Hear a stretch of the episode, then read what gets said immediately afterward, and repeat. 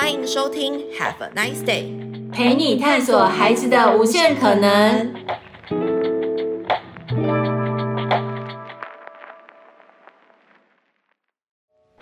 欢迎收听 Have a Nice Day 聊亲子，又到了 Coco 老师的时间。今天非常的有趣，因为我们每一次的节目都希望跟你聊一聊不同的主题。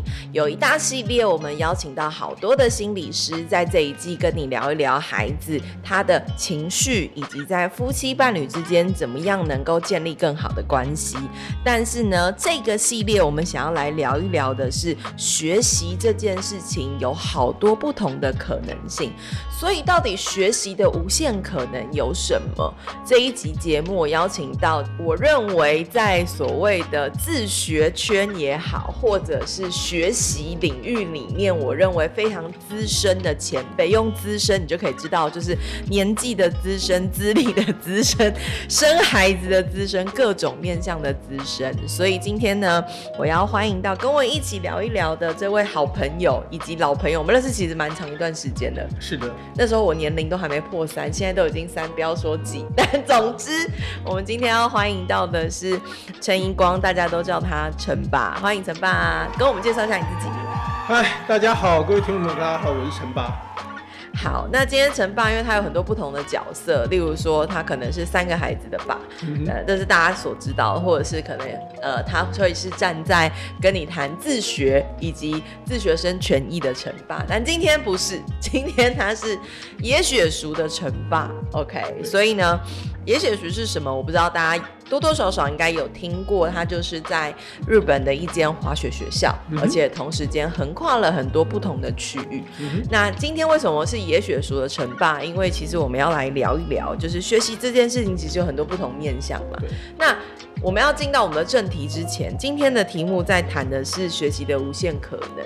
可是我还是要先拷问陈爸，这是一个灵魂拷问题哦。我先问，请问一下陈爸，因为我觉得还是让呃听众的家长们更多的先认识一下你，因为你本身比较特别一点哈，毕竟你参与过的一些在教育面向上面其实是很不容易的。例如说，你其实参与过很多的政策，嗯哼，或者是我们的课纲在修正的时候，其实你也参与在其中。是，我觉得这是一个很不容易且大家。可能会觉得很遥远的事情，那我想要问问你，就是你进入一脚踏入教育这个圈里面，到底几年了？OK，呃、um，我我的大女儿是一九九七年出生的，所以基本上我在她还没有出生以前就已经踏入教育了。你看，就是一个，我们就不用算，大概大概也有个二十，基本上就已经就超过四分之一个世纪。如果要这样算的话。好的，所以为什么为什么会提到这件事情？是因为我认识的陈爸，第一次我认识他的时候是在一个餐会上，然后那时候我就想说这个人到底是谁？然后因为我脑袋里面有很多不同的陈爸，例如说有孩子输入的陈爸，然后也有在推动，我知道有一个在推动自学生的陈爸，但那时候我们都没有碰到，没有没有见过面，然后唯独在那个餐会上面，那个餐会上有好多在教育圈里面很多不同领域且很重要的前辈朋友们。然后那时候我就听他在聊天的时候，我就想说，嗯，这个人应该很不好搞。然后第二个是，嗯，这个人应该对于很多事情的想法且意见以及可认为推动的方案的想法跟点子应该蛮多的。所以从那时候认识他到现在，果真就是第一个，我先不说好不好搞，因为我觉得还好，这不是我今天要讨论范围。但是我认识的陈爸，他真的在教育领域里面有好多不同的想法跟点子，还有他其实至今嘛，因为他已经半个世纪都在推动教育，所以他的小孩从零岁，然后到现在已经二十，可能要迈到下一个阶段，他都还在这个领域里面去推动也好，打拼也好，沟通很多的事情。所以我要先问你。我觉得这个问你很实在，因为可能平常跟 Coco 对谈的人，并不一定在教育领域有这么长远的时间，真的很久。就我想问哦，你觉得学习到底是什么？如果我们要用三个关键字来谈一谈的话，嗯，好。呃，首先，呃，半个世纪大概是包含我自己在教育里面的挣扎啦。那我实际参与教育的推动的话，应该是大概四分之一个世纪左右。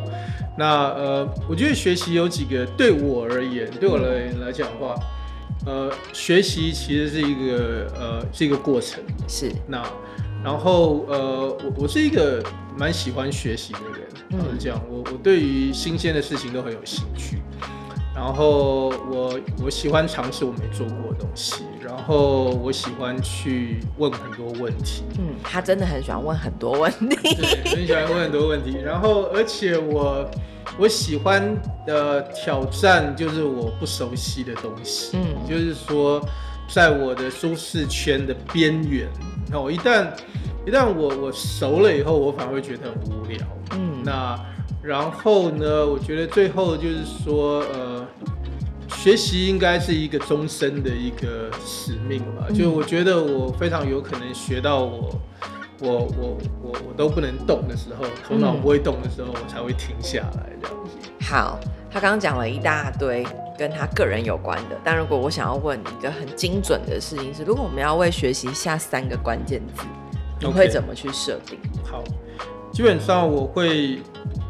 我会我会说，学习是一个提问题的过程，这个很具体。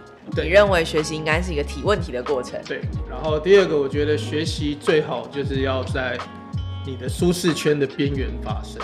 所以他在舒适圈，但是好像又要离开舒适圈了。要在舒适圈的边缘，就是说你必须要一只脚踩在你的舒适圈上面，嗯、可是你要踏出去那个舒适圈。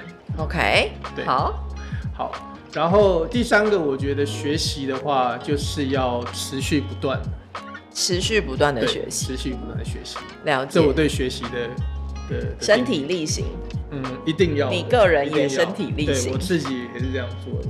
好，我会这样问陈爸三个关键字的原因，是因为我觉得对于家长来说，其实我们要去我们要去量化，或是我们要去标准学习这件事情，有些时候你可能会是老师说的学习，嗯、例如说你就是要读啊，读完之后的成绩你会看到学习的成效。Yeah. 但是其实呃，为什么我先问陈爸学习，你认为它是什么？嗯、因为换个说法，你能够接受你的小孩他是一个疯狂爱问问题的人，但是这件事情却可以帮助他学习。产生一个自己想要学习的动机吗？哎、欸，这很挑战哎。如果你很忙，回到家，然后你的小孩一天到晚问你一大堆问题，其实那个感受性并不一定你会是很耐烦且接受他是一个有够爱问问题的人。对，所以我们先把制高点拉到一个超高，你可能要催眠且告诉你自己，对，他在学习，对，我要忍耐，对，因为他正在一个学习的过程。嗯哼，OK。甚至我会觉得说，呃，你应该觉得很高兴，他会问问题，oh. 因为一个不会问问题的小孩。是你开始需要认真去担心他的小孩，你真的要开始担心哦，真的要开始担心。当孩子不问问题的时候，一旦一旦不问问题的话，你就要开始思考说，就是为什么他不问问题？如果他一直问的话，你反而不用担心，因为你可以从他的问题里面得到非常多你急迫需要知道的资讯，那那些资讯就可以帮助你怎么样跟你的小孩一起成长。没错，所以其实刚刚提到。呃，第二点跟第三点，其实我觉得它是一个很线性，就是你必须要持续性的事情。嗯、所以看到陈爸，我一直提到身体力行，是因为他真的非常无敌爱问问题，而且他会是很想要追根究底一些他认为还不清楚的事。好，那我很好奇，再问第二个问题，嗯、因为你从在体制内，体制内就是学校里面包含协助很多课纲啊，嗯、或者是协助大家看一下到底呃在学校学习以及自学学习很多不同形态的发展，包含大家可能知道，就是实验教育三法通过之后，嗯、其实在台湾有好多的实验性及自主性的不同学习样态，其实是一直雨后春笋般的炸开。嗯，好，那我比较好奇的问哦，因为现在有几个词是大家知道的，例如说共学，大家知道。嗯、OK，好，那。共学通常会比较多，会发生在例如说亲子共学，在角色上面会发生。嗯嗯、那另外一块是就谈到的自学，就是你的小孩可能他并没有去学校，但是在家里面、嗯、呃在家学习这件事情，嗯、或者是自学，可能有些人会转移来说，哎、欸，你的小孩有去学校，但是呢，他其实课后自己学了很多的东西。OK，那例如说还有第三种叫做户外跟周末，所谓的学校外的学习。那我比较好奇的是，就是你认为啊，就是在这些不同的学习样态里面，其实已经在改变了。那户外跟周末的学习，相较于学校来说，其实也扮演蛮重要的角色。那你认为户外跟周末学习对于一个小孩来说，他所在学习这个路径里面所扮演的角色到底是什么？我刚刚讲过嘛，学习它是一个持续发生的事情，嗯、所以你从你从眼睛打开，然后一直到你睡觉，你都在学习。嗯、那然后其实你在像唐凤的话，他说他在睡觉的时候也在学习，因为他的头脑会。嗯一直转，一直转，一直转，一直转。对对对，那我们没有那么的神，所以我们就先定义说在，在在清醒的状态。那刚刚 Coco 提到一个很重要，就是说学校跟呃学校以外的时间，对，呃，其实都会发生学习的的行为。那只是说，呃，如果说今天以以就学校以外来讲的话，那周末假日，因为它是一个比较长的一个时间，它是一个。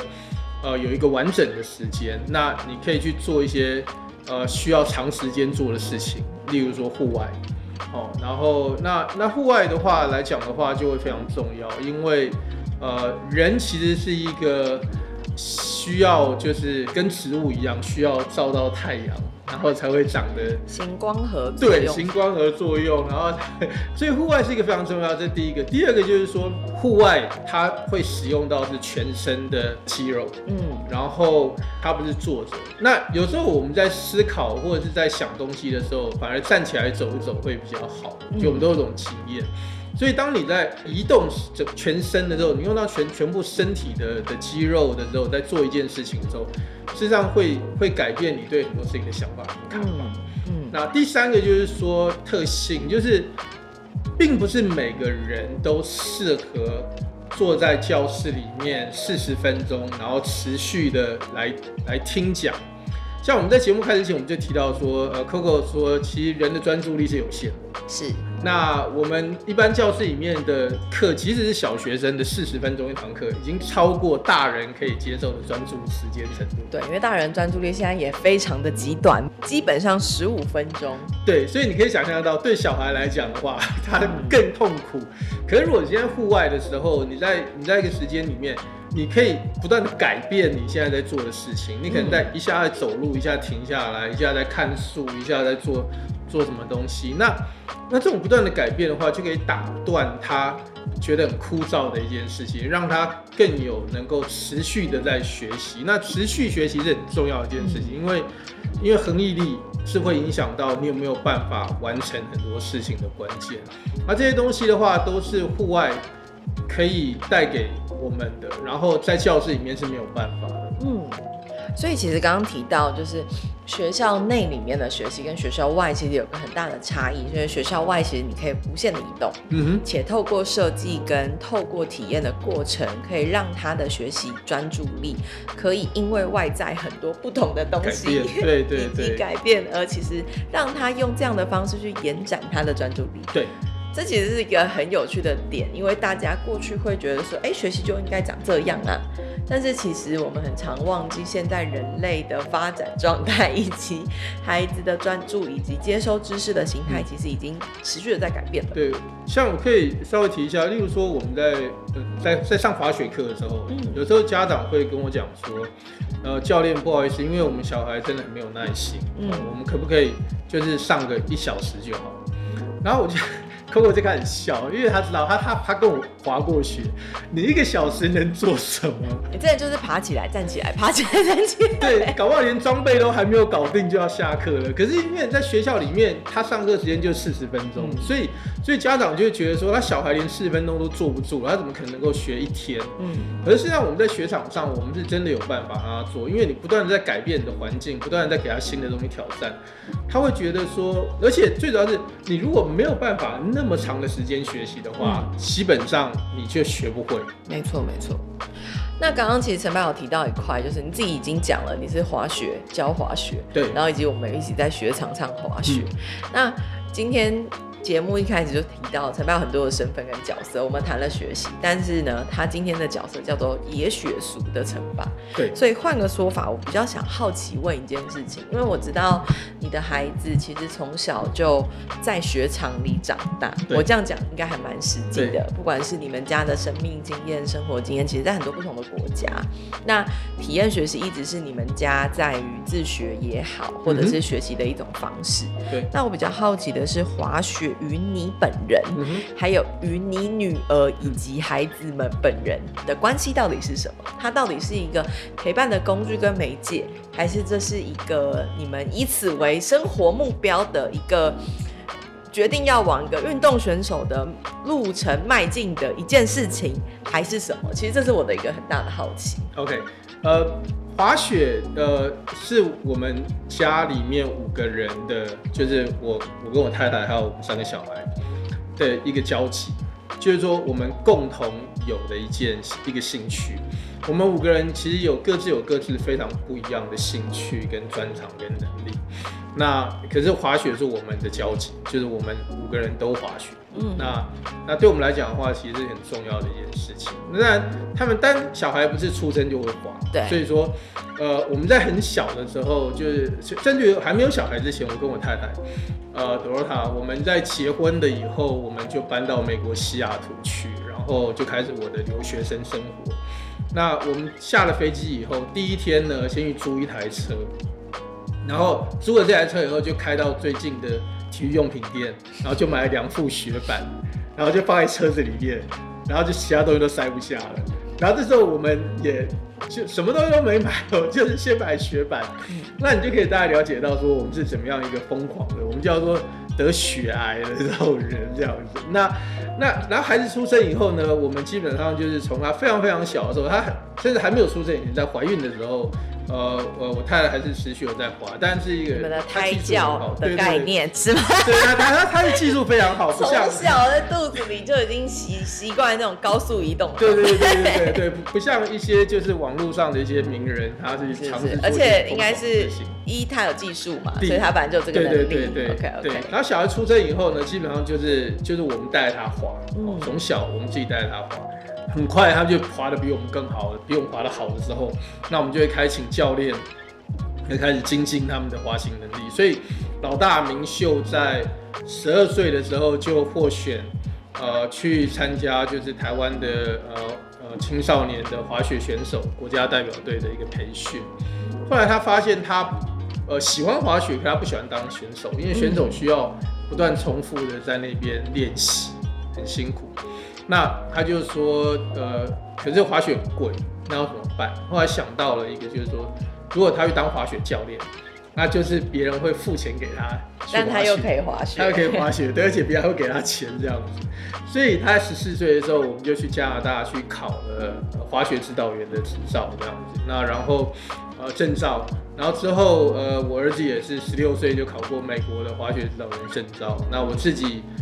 从二十岁开始就去教人家滑雪，然后一直到呃五十几岁的时候，我也去考了美国的滑雪指导员证照。那我原本也是真的是一个终身学习的代表。所以我们就对我们家就是全家都是滑雪教练。教练。然后我女儿在十七岁去美国创业，办了一个滑雪学校。嗯，那在日本呃长野县白马。那那这个学校在二零一九年的时候，在 COVID 之前呢，他因为得到了美国大学的奖学金，要去美国念书，所以就把他创业的那个学校卖给我。那我把它买下来以后呢，就是我继承他事业以后，呃，就 COVID 就来了。所以我虽然说我现在在日本有经营滑雪学校，可是经营了五年，可是我实际上只有从第一年跟这上一季有有做到事，其他时间。就在那边铲雪，没有什么滑雪这样子。我整理一下，其实非常的有趣，因为刚刚其实从这一段记忆里面，就会发现这一家人超有趣的，他们就是很身体力行，全家都是教练，是真的。然后除了这个以外，其实刚刚有提到，就是女儿明秀其实是一开始创立野雪塾的教练，嗯哼，而且他年纪非常的小就成为滑雪的教练，十四岁，但他现在已经快三十了，嗯。吧？应该，据我所知，二十二十五二十五二十五，OK，涨涨了十十十年，十年多。年，OK。那除了这个以外，其实刚刚陈白一直有提到一件事情是，这个学校其实换个说法，就是很像你们家的生命累积耶。因为你看，你很像是他的启蒙教练，嗯、但是你你很知道你有限，因为你你的技术绝对不比其他的教练好，所以你把他外派出去，且让他受更好的训练。对。然后呢，全家还是很热爱这件事情，嗯、而全家最热爱的事情，叫除了自己滑得很开心以外，还要让别人都学会你的兴趣。我觉得这是一个很很重要的事情，因为如果我们当然可以大大的跟你说，哎。那个台湾跟日本有超级霹雳无敌多的滑雪学校，但是我认为，在我认识他们家，或者是我听过他们谈过好多这些事情，我都觉得他们是一群很有温度的人。嗯、那为什么用很有温度来说？是因为他真心的让你想要知道到底滑雪有多好玩，嗯、以及对于一个小孩或大人来说，在滑雪里面可以学到的事情太多了。对，好，所以回到这里。我其实就要延伸继续问哦，就是因为故事走到你买下了你女儿的化学学校，然后我一直觉得你女儿其实是这里面当中最聪明的人。好，我就不多说了，但我认为非常的聪明。好，那换句话说，就是我比较好奇的是，因为这是一个属于你们全家，以及不只是你们，其实在当中有好多的教练在当中被孵化，然后你们也不止在呃。白马村，你们其实也有好多其他合作的场域跟地区，而这个品牌或者说这个滑雪学校也开始复制到好多不同的地方。那我真心其实想要好奇的是，在滑雪教育里面，以及在野雪塾这个大机构里面，你们到底想要教小孩什么？因为滑雪就是啊，就是滑嘛。但应该不只是这样，就是基于我对你的认识，你做每一件事情一定有一个原因。就像我们就是很 gay、很雅 gay 的人，就是明明就是啊，例如说洗碗好了，但我们其实一定不只是只想教你洗碗，一定还有很多延伸想要教小孩的事情。对，所以换个说法，就是你到底想要在野雪说这个大机构里面，透过滑雪教小孩什么？嗯，基本上我们希望几个非常非常重要的东西。当然，第一个我们希望他能够。认识了解这个运动是好，那最基本的，最最基本的就是说，呃，因为很多人会觉得说啊，它不过就是一个体验而已，嗯嗯嗯，那那的确它是一个体验，可是你在面对每一件事情的时候，你的体验都你可以很认真的去体验，或你可以走马看花的去体验。嗯、那我们希望所有来野雪书上课的的伙伴们。都能够离开的时候，都会不只是觉得说他要体验到，而且他会更认识这个运动。所以，所以我们在我们的就是说客户满意的的调查里面，我们都会问他说：“你觉得这堂课对你有没有帮助？然后你觉得你有没有更了解器材设备的使用？”是因为很很多人只是去去去上完课后还搞不清楚说他自己在要怎么用啊？对，要怎么用？对对对对，要怎么样？所以那对我觉得蛮重要，因为一个一个专业的一个运动，就是说你要在一个运动上面有精进的嘛，你必须要了解这些器材设备。那它不会很难，也不会花很多时间，可是它它需要就是呃你去懂它。嗯，那这样的话，它能够更帮助你去享受这个运动。所以，所以我想，我们想要让孩子教会是一个很重要的第一个。然后第二个，我们希望说。他能够呃认识这个环境的自然，因为滑雪这个在户外发生的事情。哦，我觉得要补充一下，刚刚他第一块讲到的，光你是要让小孩去练习滑雪这个运动的基础知识，还有不管是从设备开始啊等等这些，我跟你说，就光有的他学的，因为其实我认为所有的运动都有一个很大的基础门槛，就是。我的基础门槛是小孩必须要一直重复做一些事，他才能够学得起来。学习其实也是，对。可是运动会更有感，因为它就是跟你的身体有关系。对。所以你就要一直做重复的事情，一直做，一直做，然后做到你会的那个时刻。呀，而且我们的教教练的挑战就是在于如何让这个练习的过程是有趣的，嗯、然后而且如何能够适时的提出一些修修正建议。针对每个学生的状况，因为每个学生会卡关的地方不一样，嗯，然后理由原因也不一样，那他会根据因为你的年龄、身材、呃体型、习惯等等各方面，还有之前的经验都有很大的差别，所以，所以一个一个好的教练，他必须要能够呃看得穿那个你现在问题的的所在点，然后然后提出有效的方法，而不只是说。一个 SOP 说，哎，我们先做这个练习啊，啊，没有用，我们再换下一个，啊，没有用，我们再换下一个，这这样是没有效的一种一种指导方式，让你自己看 YouTube 影片就好了，就不用找教练了。是，刚刚其实陈爸提到第一个基础知识，但第二块他谈到的其实是自然环境。对，因为滑雪真的是一个很特别的，你不会在平地滑雪，你一定要到山上，而且你要从山顶，对，而且要在冷的地方滑。对，就是那个风景的第一个，然后第二个是我印象很深刻是在。呃白马那个地方，嗯、其实如果我们去的时候，虽然滑雪是在冰天雪地，就真的是很冷。对。可是很有趣的事情是我们可能开车超过半小时。然后就会立刻到一个好像到了一个秋天的地方，嗯嗯、然后呢又好像到了一个夏天的地方，然后你就会觉得天哪，这个地方为什么会？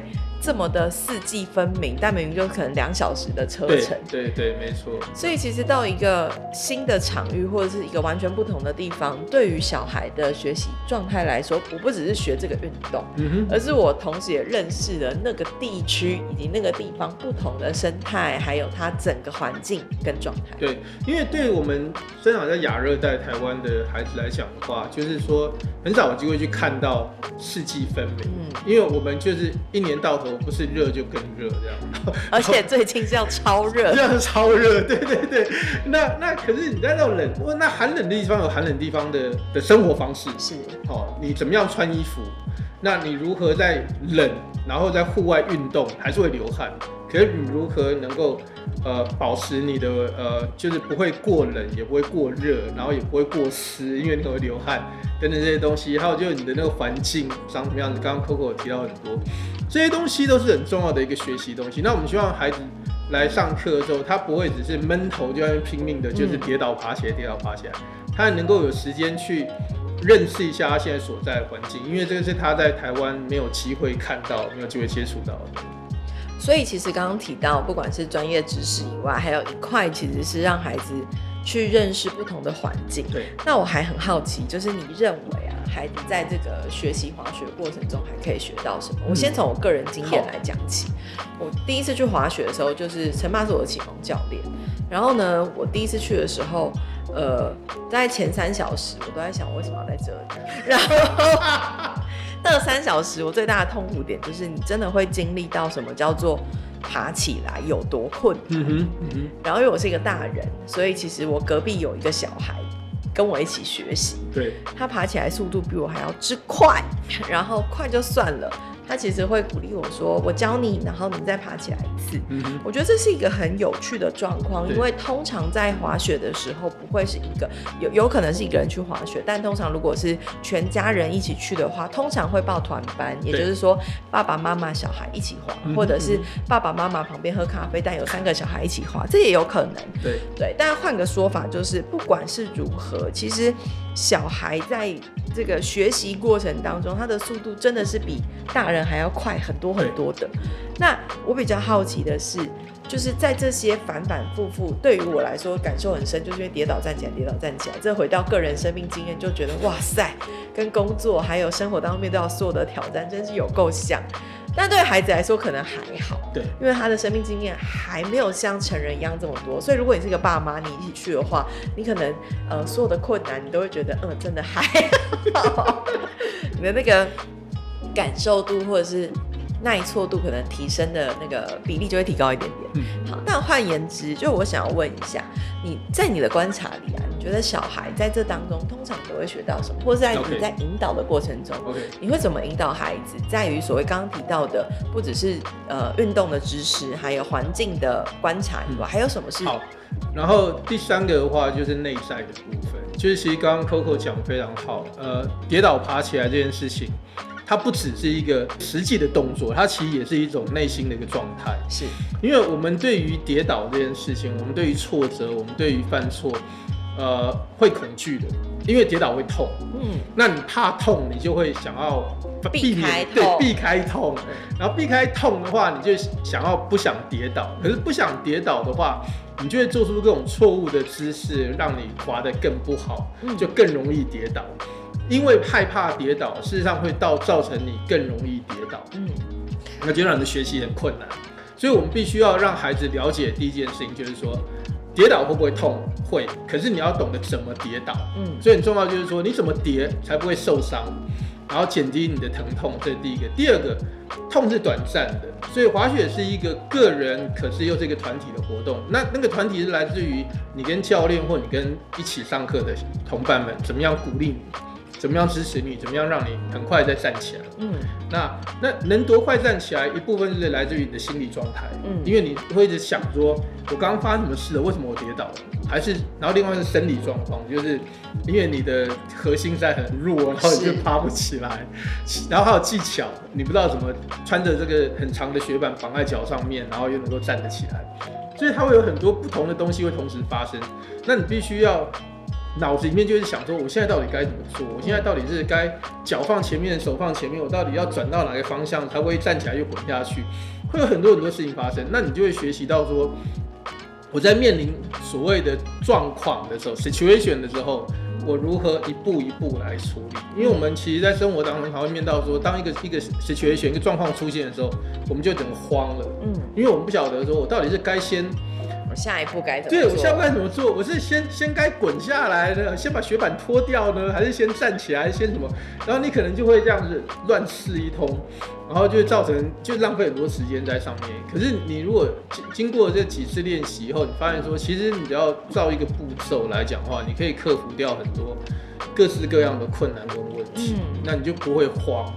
那那这个东西的话，就会随着孩子多练习几遍以后，然后孩子通常比大人快很多。嗯嗯，他就抓到那个诀窍，他说：“哦，原来其实我今天跌倒了，我只要根据教练跟我讲的方式，一二三，啪，我就站起来，嗯，我就可以继续往下滑。那其实我今天一直跌倒，一直跌倒，那我可能要停下来想一下，说我到底该怎么调整我的动作。那。”那可能教练会跟我讲说，你先试这个方式。那如果这方式不行的话，我们再来看看有没有什么其他的方法。其他的方法。对对对。嗯。所以这对他的学习来讲，他就会，就你不用特别告诉他说，来，我们来讨论，呃，正确的呃所谓的 trouble shooting 排除困难的步骤，嗯，他就可以自己去了解到说，原来遇到任何的困难，遇到任何障碍，他其实是有办法解决的，他就不会慌。嗯。嗯所以其实滑雪是提供小孩一个情境，在这个情境里面，他去练习他的选择，包含他可能要跌倒了，他第一步他要做的是什么，然后还有最挑战的其实不一定是跌倒，而是他冲下去的那个方向。这是我个人身体感受且明白的是，那会有很大的恐惧，但在面对这个恐惧的时候，他要怎么样稳定他自己？我觉得这是一个面对于这件事情建立他个人信心跟自信一个很重要的角色。因为如果他一慌，其实是心慌，嗯，心慌就会导致头脑慌，所以就会整个人慌，然后就会倒。对，然后或者是不一定是倒，就是你冲下去，你不知道你要去哪里。因为 Coco 刚刚其实讲很重要，就是说很多很多初学者他因为急着要站起来，嗯、所以他不管讲，他就站起来以后，可是他站起来，我们在站起来之前，我们会先告诉他，你要先。判断一下你现在所在的位置，你你是面对山还是面对谷？那你的雪板是不是跟山谷成垂直？嗯，好，免得你一站起来，就像哥哥刚刚讲，你一站起来你就开始往下冲，嗯，嗯，然后你就跌倒。那那所以一开始很多，所以这这是很重要一个人生的课题，就是说方向比速度重要。哦，我们都可能受的教育叫做你就冲，对，乱冲的结论就是赶快做，对，不要等。可是，其实方向比速度重要。你如果走错，你如果面对错的方向的话，你其实就再快可能都会本末倒置。对对对对对。好，讲到这里，我觉得就要接回，因为我们今天节目也差不多，但有个很重要的议题，我一定要问。好，就是通常啊，我们在滑雪的时候，爸爸妈妈或者是。大人可能会一起上课，嗯、或者是可能不一定一起上课。嗯、但是我比较好奇的是，父母在当中啊，就是有时候是拉拉队，但有时候就是那个听起来叫共学伙伴，然后呢，直接一点讲叫做下指导期。对，所以其实我比较好奇，也是最后我想问陈爸，就是因为滑雪是一个很特别的团体体验。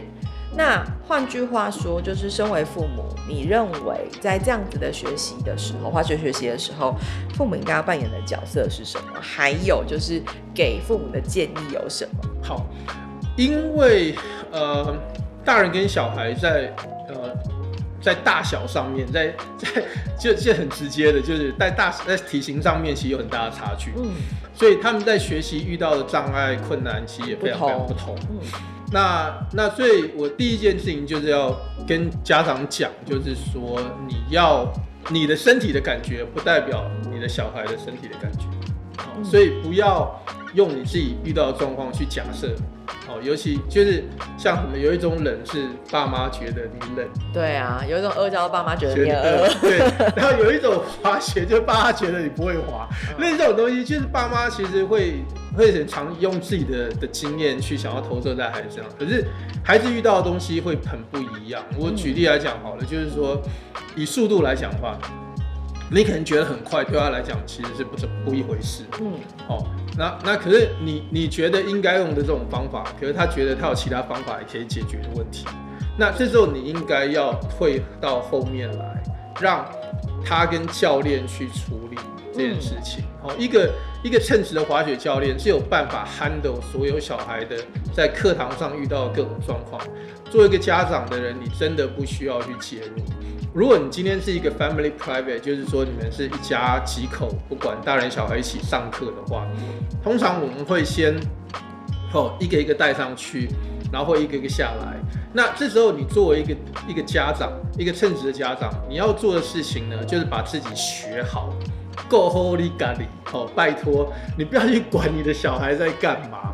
然后让教练去处理他的状况，嗯，然后你可以做的可能是就是适时的给予鼓励跟加油。例如说他做了一个非常好的，例如说教练请他学什么刹车，然后他也在指定的地方停下来，那我们大家可以一起拿着雪杖鼓掌，咔咔咔咔咔，然后就好了，好，其他事情都不用做。好，再滑一次，这不用你说，教练会说。然后他跌倒了，站起来也不用你说，所以都不用说，你让他做对就咔咔咔咔就好了。然后你有什么事情想讲的，麻烦请留到中午吃饭时间或下课以后，嗯、你们再去做亲子分享的东西。好，不管你看到什么状况，你就让教练去去处理，因为教练其实是他心里有一个有个 idea。那第二个就是说，你可以接受孩子给你的建议。因为就像 Coco 刚刚讲的，小孩会觉得说，嗯，他的确很快就会抓到一些诀窍，然后会想要跟你分享。如果他愿意跟你分享的话，那你就赚到了，哦，你就听。你一定要听，然后给他一个机会，让他去分享他的喜悦、他的过程这样子。那你就尽量听。那如果有可能的话，例如说，呃，你就是跟小孩就是分班上课，嗯，哦，这是最好的状况，因为你就眼不见为净嘛，然后你就不要再想那些东西，你就可以专心的把自己学好，然后也让小孩学好。那你们中午吃饭或是晚上休息的时候，就可以互相的来讨论你们的过程。我觉得很有趣，我们可以用一句话来做今天一个很棒的总结，就是在雪场上，所有人都是平等的。对 对对，雪雪场是平的，是不滑道是斜的，可是雪场是平的。没错，所以其实呃，今天花了很多的时间跟大家聊一聊学习的不同样态，在冒险跟探险教育里面，其实在一个所谓较极端的环境里面，嗯、其实对于孩子的学习是会超过我们的想象的。对但关键是不只是小孩。而包含大人自己，嗯、所以呢，刚刚陈爸提到的野雪塾在日本有好多不同的城市，我来问问陈爸，嗯、请问一下，今年你们有哪些地方可以跟你们一起去滑雪？好，我们今年主要会在两个比较大的据点，那第一个是在呃北海道，那北海道会有二世谷跟二世谷周边的喜乐乐跟留寿都这两个雪场，那。那然后呃，第二个会是在呃，就是长野县的白马村。那白马是一九九八年长野冬季奥运的的的举办场地，所以说这两个都是日本非常非常有名的雪场。那他们有各自的特色，那然后也有呃不同的就是呃，因为结束以后可以去到不同的地方，交通就像刚刚 Coco 讲的，就有不同的风景。除了这个以外，其实最重要的事情是因为我们都是台湾过去学习的人，所以其实我们的教练基本上都会讲中文，而且呢，能够让你的亲子一起上课。对，对对。所以刚刚我们提到的，不管是在白马也好，嗯、或者是北海道也好，嗯、还有很多不同的雪场。没错。然后除了这些以外，其实这一次我们也思考了一下，因为我们发现有好多的人，他可能是疯狂滑雪分子，但他要去五天，OK，都滑雪，他很开心。但可能对于像我这种，那时候刚去，我觉得我人生滑一天我就可以了。好，那可能第二天你就可以去北海道，或者是你可以去白马村附近不同的地方做在地的体验，对，那都非常的适合小孩。嗯、所以呢，今年我们刚刚提到的所有的项目，还有所有的滑雪的地方，在 Nice 上面，你通通可以买得到陈爸以及野雪叔他们整个团队所有的课程，而且是现在就可以开始预定，因为接下来就要进到。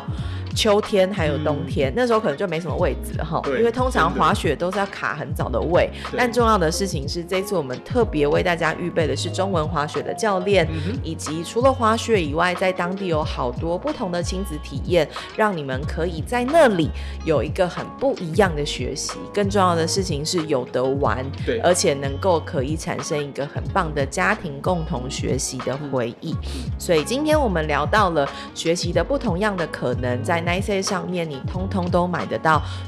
陈爸以及野雪熟所有地区不同的滑雪课程。今天我们的分享还有我们今天的节目要到这边，所以期待你记得今天最重要的一句话：在雪场上，人人都是平等的。请你期待你孩子冲刺的瞬间，也期待你自己跌倒站起来，学到不同的生命功课。今天的节目到这边，祝大家 Have a nice day。我是 Coco，他是陈爸，我们要跟你说拜拜，拜拜，Have a nice day。Thank you.